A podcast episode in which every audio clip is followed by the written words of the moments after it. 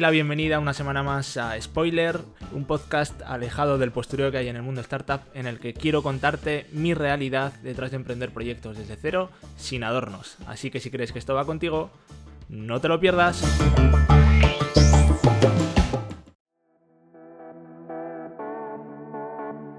Comenzamos el último capítulo de la temporada. Sí, es la primera temporada de este podcast, pero creo que ha llegado el momento de parar para poder volver con ideas renovadas y poder seguir ofreciendo contenido más fresco. Eh, veo que en general, que yo soy un novato, pues es habitual en muchos podcasts parar ahora y volver en septiembre. Y bueno, tiene sentido ya que seguramente en verano, con las vacaciones, etcétera, pues bajan las escuchas. Pero bueno, es increíble ver que ya van 21 episodios con este de hoy.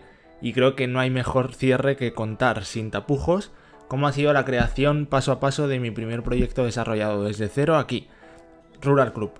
Ese era uno de los principales objetivos de este podcast, como sabes, al crear el crear en abierto y compartir fallos y errores mientras emprendo, sin filtros. Ya os adelanté algo sobre este proyecto y, y os voy a contar hoy todo con cifras, datos, tras la primera semana de lanzamiento, que no es mucho, pero bueno, ya llevamos una semana y se pueden ver reacciones. Todo esto sin pelos en la lengua. Así que no te vayas si no te quieres perder nada de esto. Antes quería contarte brevemente los resultados también del podcast en esta primera temporada, por si algún día te animas a lanzar uno o porque simplemente tengas curiosidad. Como te decía, llevamos 21 episodios, un total de 1900 escuchas y de lo que puedo saber, porque muchas plataformas no lo reflejan, pero sí contando Spotify, eh, Evox y Apple Podcast, te puedo decir que llevamos 178 suscriptores poco a poco está creciendo, no es mucho, pero la verdad es que últimamente ha cogido bastante acelerón y está creciendo bastante. Y creo que vamos por buen camino. Y nada, tras este breve paréntesis vamos a entrar a explicar cómo ha sido el desarrollo de, de Rural Club.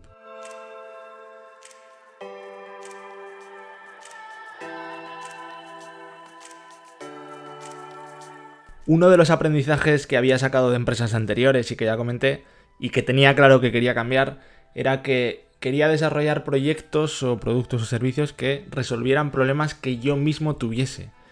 Y dirás, ¿es necesario ser usuario o cliente objetivo de tu propio producto o servicio? Pues no, eh, yo conozco a muchos casos en los que no es así y que funcionan muy bien. Sin ir más lejos, gente que ha pasado por este podcast como mi mentor Juan Carlos Camacho o como Newsan, pero veo que hay algo que tienen en concreto estas dos personas y muchas de estas personas, que es que son verdaderos vendedores natos llevan las ventas en la sangre y realmente les da igual qué producto o qué servicio vender. Como diría Elías, mi antiguo jefe, son personas que serían capaces de vender hielo en el Polo Norte. Y esto yo hace tiempo que asumí que no soy bueno en la parte de ventas. Lo voy mejorando, lo he trabajado mucho y lo he mejorado mucho.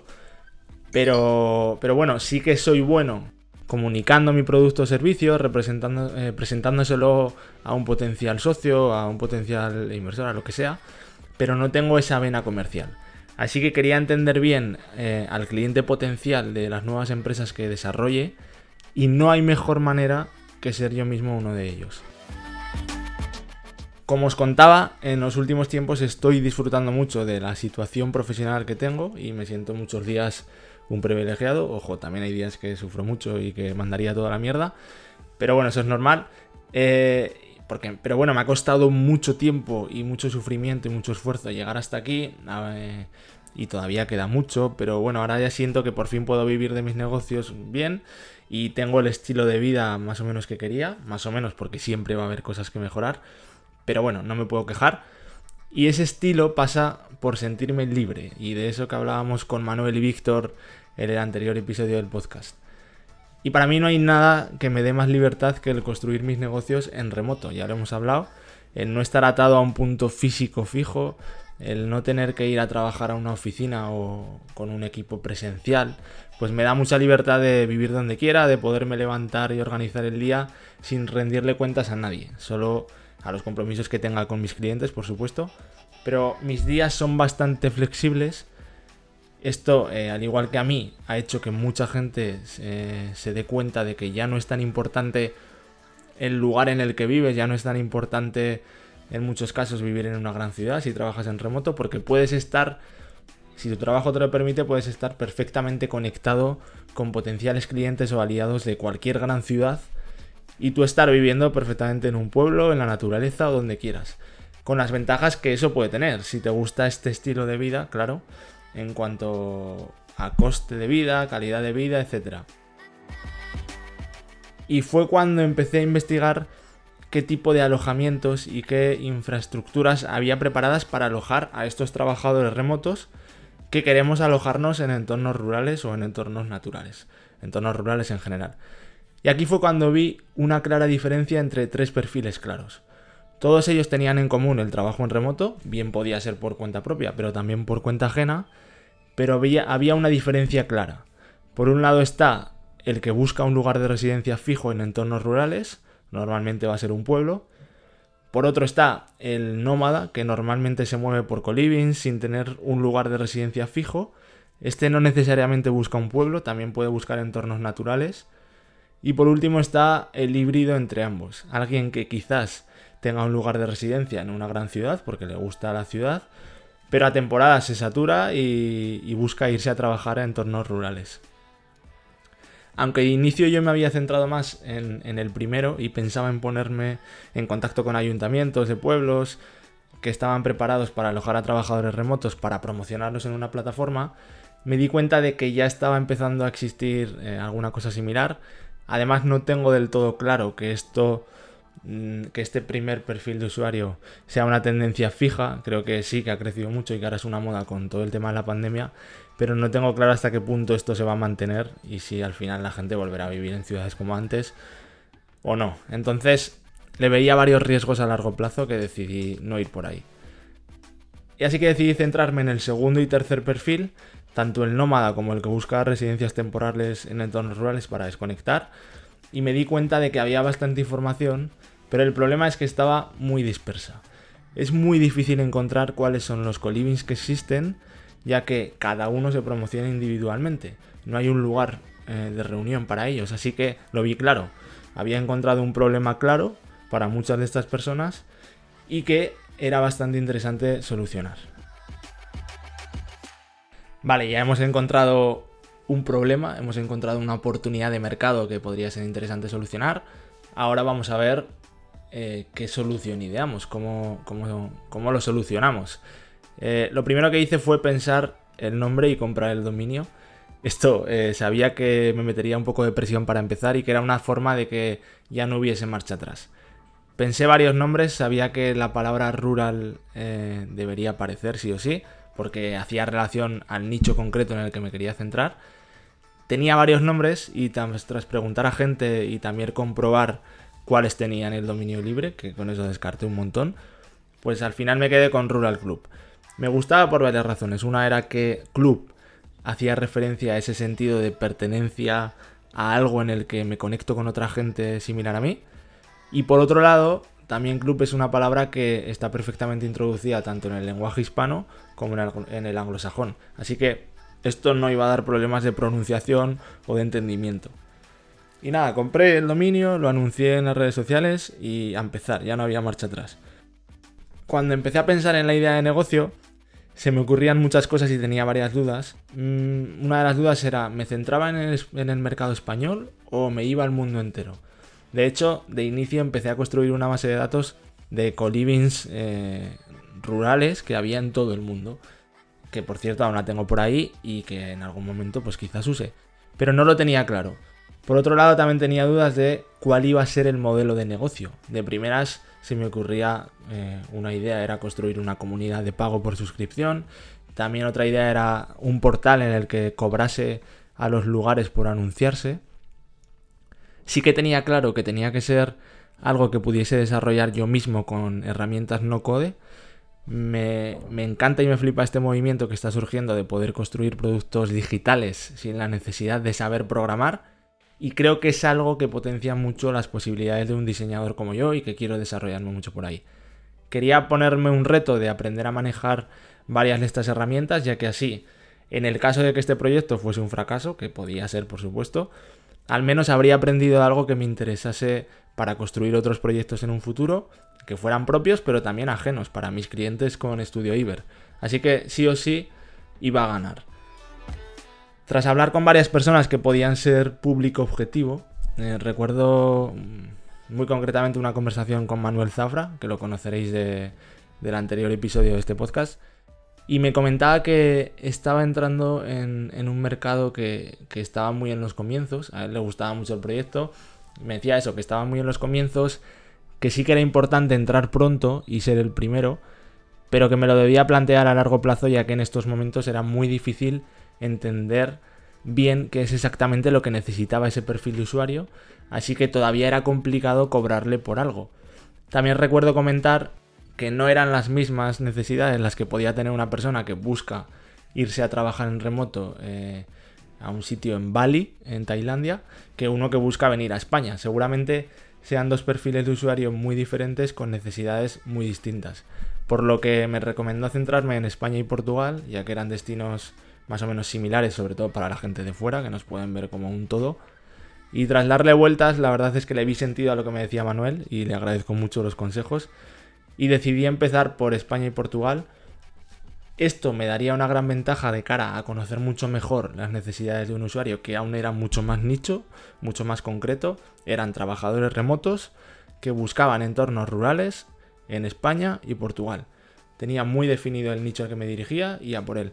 Así que teniéndolo claro, eh, sí que tenía claro que el idioma iba a ser el inglés, porque no quería limitarme solo a usuarios españoles, ya que yo ya empezaba a ver todo lo que está pasando en las Canarias con diferentes iniciativas que están desarrollando desde el gobierno para atraer a trabajadores remotos extranjeros. Y es que solo hay que pensar que el turismo en España es el principal negocio, tanto de España como de Portugal seguramente, porque tenemos lugares maravillosos, el clima es bueno y además para la gente de otros países es barato. Así que es un destino muy atractivo para mucha gente y debía abrirme al mundo, desde España y Portugal, pero hacia el mundo. La idea era clara, quería construir un punto de encuentro para aquellas personas que pudiesen descubrir los mejores recursos para trabajar en remoto desde entornos rurales. Por supuesto, los alojamientos serían los principales protagonistas, pero no quería limitarme solo ahí, quería también estar abierto a poder ofrecer cualquier herramienta, cualquier recurso interesante que yo voy descubriendo y que considero que puede ser útil para muchas de estas personas algo fresco a lo que la gente se enganchara y viese esa necesidad de, recurrir frecuentemente para descubrir novedades. Muy al estilo de, de, Product Hunt o de Betalist o Nomadlist, pero muy enfocado al nicho concreto de trabajadores remotos. Respecto al modelo de negocio, descarté de inicio la idea de comunidad. No es algo que descarte del todo para un futuro, pero sí siento que ya hay muchas comunidades y que gestionar una comunidad no es una tarea fácil, ni mucho menos y pensé que esto podría restarme tiempo y hacerme perder el foco de la idea principal para mí, que es entender poco a poco las necesidades de este usuario para resolvérselas en Rural Club. También descarté la idea de monetizar de inicio, no voy a engañar a nadie, es obvio que si esto funciona, mi idea será ver cómo puedo monetizarlo y hacerlo rentable, pero para ello considero que antes necesito eh, entender al usuario para ver cómo le puedo ofrecer algo muy valioso por lo que pague. Así que de primeras, puesto que además mi idea es eh, era construir un mínimo producto viable, o MVP como lo llamaremos a partir de ahora, con la idea de testar lo antes posible si todo esto tenía sentido, todo esto que había en mi cabeza tenía sentido en el mercado. Así que debido a ello eh, iba a haber mucho que mejorar, entonces no era el mejor momento para cobrar ni monetizar. Era el momento de fomentar que la gente participe y que lo use frecuentemente. Además, si por ejemplo quería cobrar a los alojamientos por promocionarse, necesitaba una masa crítica de usuarios y de visitas lo suficientemente grande, así que esto no iba a ser viable a corto plazo. Tampoco sé si será la idea futura, ya lo iremos viendo, pero de momento la idea es que sea útil. Ya tenemos clara la idea de negocio. Ahora lo que nos toca es construir ese MVP, ese mínimo producto viable, que como he dicho, mi propósito era construirlo con herramientas no code. Como ya dije, eh, cuando empecé este podcast, no quería caer en el error de anteriores empresas de pasar mucho tiempo intentando construir ese producto perfecto, porque si algo he aprendido es que solo el usuario es el que te va a decir cómo debe ser el producto perfecto. Tú realmente son todo intuiciones y no tienes ni idea, así que cuanto antes lo lances al mercado, antes podrás recibir feedback de este usuario y antes podrás construir ese producto perfecto, pero en base al usuario, no a lo que tú piensas que piensa el usuario. Así que necesitaba definir cuáles eran esas funciones mínimas que debía cumplir el MVP, esas indispensables para que el usuario pudiese entender cuál era el valor de Rural Club y que me permitiese hacer un buen test. Y siguiendo los consejos de Bosco Soler en alguno de sus eh, vídeos, pues organicé una lista en la que puse una sección con aquellas funciones que sí o sí debían estar para que el MVP fuese valioso.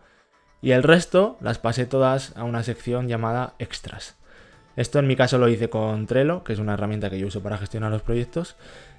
Y entre esas funciones clave que debían estar en el MVP estaban, primero, construir un ranking con los mejores co-livings o lugares en general para trabajar en remoto, que estuviese en, formato muy visual y con los filtros para poder eh, votar eh, en base a si tiene montaña, si tiene playa, si es hotel, si es una tiny home, si es una casa rural, etc.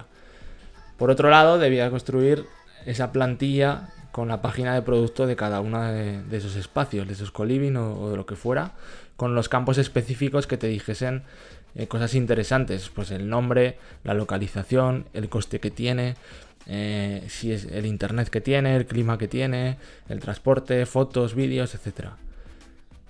Por otro lado, apunté que quería construir un sistema de votos para ese ranking, un formulario de, registros de nuevos lugares, eh, ya sean colivings o lo que sea, para que, porque yo sí que quería hacer partícipe a la comunidad para poder construir o mejorar este sitio y que alguien pudiese poder subir un sitio el mismo si lo consideraba interesante. Y por último, otra de las funciones era que te pudiese suscribir a una lista de correo para avisar eh, de futuras novedades en un futuro o para descubrirles pues eh, X nuevos sitios cada semana. Algo que incentivase, o sea, necesitaba algo que incentivase a seguir conectado con la plataforma y que me permitiera eh, a mí estar en contacto directo con esos usuarios para aprender mucho de ellos. Y bueno, las herramientas que usé para construir todo esto pues han sido eh, Airtable para toda la base de datos de los lugares y también para ese formulario a través del cual puedes subir eh, cualquier persona a un nuevo espacio. Esto es muy mejorable, pero está bien y es lo más rápido para empezar. Así que comencé con una base de datos de unos 25 o 30 espacios, que no eran muchos, pero yo sí que consideré suficientes para un MVP. Por otro lado, usé eh, Webflow como herramienta para construir toda la web, para el diseño y para todas las funcionalidades de la web. Integromat para sincronizar la base de datos de Airtable con Webflow. De esta manera, cada vez que yo añado o quito un sitio de la base de datos de Airtable, o sea, una fila de una tabla, cada vez que añado o quito una, automáticamente se actualiza en la web con el diseño que ya he predefinido sin necesidad de hacer nada más. De igual manera, cada vez que alguien sube un espacio eh, a través del formulario dándole al botón de Post a New Place, automáticamente se añade a Artable y posteriormente a Webflow apareciendo en la web.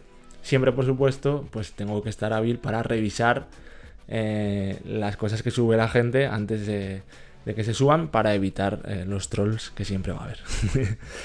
y bueno, por último, uso MailChimp para todo lo que es el envío de la newsletter a la base de datos. Y bueno, conforme la iba construyendo, eh, hubo algunos cambios. Descarté la idea, por ejemplo, de que fuese un ranking y que se pudiese puntuar. Primero porque era una complejidad grande para mí y me estaba frenando un poco. Y segundo porque no tenía del todo claro, hablando con gente, que, que esto aportase tanto valor. Ya que si el usuario no ha estado, por ejemplo, físicamente en ese espacio, la puntuación que va a dar realmente no tiene del todo credibilidad. Así que ya era más complejo y decidí por momento no hacerlo y que el valor en este caso de inicio iba a estar en que cada semana de momento y posteriormente pues iría aumentando la frecuencia voy, voy añadiendo nuevos sitios que descubrir y esto es donde está el valor para que la gente quiera entrar día a día. Además, iré mejorando el sistema de etiquetas y de filtros para que la gente pueda localizar esos espacios cuando haya muchos y que eh, pueda localizar los espacios que mejor se adapten a tu búsqueda y a lo que tú quieres de momento solo está segmentado por co-livings, coworkings, tiny homes o villa, pero sí que tengo pensado ir añadiendo filtros como en base al clima, en base a si es playa o montaña, si tiene piscina o no, pues ese tipo de funcionalidades que ahora mismo solo aparecen en la ficha de producto de cada espacio, pero que no son accionables en sí y que sí que quiero hacer que lo sean. Y también añadí debajo de los espacios una selección con los últimos recursos útiles que iba enviando en la newsletter semanal para fomentar así la suscripción, que la gente viera el valor Y puesto que soy consciente de la saturación que hay de newsletters, eh, porque recibimos muchos, sí que tenía claro que quise hacerla muy ligera y muy directa. Y entonces el, propósito es enviar un link con un espacio que descubrir, un link con un recurso útil y un link sorpresa. Todo eso cada semana para, para ir muy directo y descubrir cosas a la gente interesante. Y bueno, ya tenía construido el MVP, ya estaba todo listo. Reconozco que al final me costó lanzar más de lo que debería. Estaba medio construido y siempre me ponía la excusa de que faltaba algún detalle por acabar. Y todo como siempre por el miedo a lanzar y ver qué pasa. Pero bueno, tenía claro que quería hacer el lanzamiento en Product Hunt, eso sí que lo tenía claro. Product Hunt, por si no lo conoces, es una plataforma en la que cada día se hacen lanzamientos de proyectos, principalmente digitales, y la comunidad los va puntuando es una plataforma de origen estadounidense, pero que con el paso de los años se ha ido extendiendo al mundo entero. Tenía dudas porque aunque Rural Club era para el mundo entero, sí que eh, eran espacios muy concretos de España y Portugal, pero la verdad es que cuesta poco lanzarlo y no tenía nada que perder por probar, así que a por ello. Eh, leí varios artículos de cómo hacer el lanzamiento, encontré uno bastante útil leyendo un artículo del blog de Ruibot Studio, que es una empresa española que había lanzado un producto en Product Hunt, y comentaban que se podía contactar con el Hunter número uno de Product Hunt, que se llama Chris Messina, para pedirle que fuese él el que lanzase tu producto. Ellos decían que no estaba del todo claro que te llevase más tráfico si lo lanzaba él que si lo lanzabas tú, pero sí que bueno, yo pensé que al ser el Hunter número uno de Product Hunt, supuse que te iba a dar más credibilidad. Entonces lo hice, eh, lo contacté con él y programé el lanzamiento para un viernes. Primero porque era el único día que le quedaba libre esa semana y no quería retrasarlo más. Y segundo porque aunque el viernes era peor día porque la gente ya está pensando más en fin de semana, también por lo tanto habría menos competencia y a lo mejor sería más fácil subir puestos. Para poder votar proyectos en Product Hunt debes estar registrado y se supone que el algoritmo no valora bien si, te, si ve que la gente se registra justo para votar un proyecto Así que bueno, días antes pedí a varios contactos a través de WhatsApp que se registrasen para que cuando llegase el día de lanzamiento ya pudiesen votar.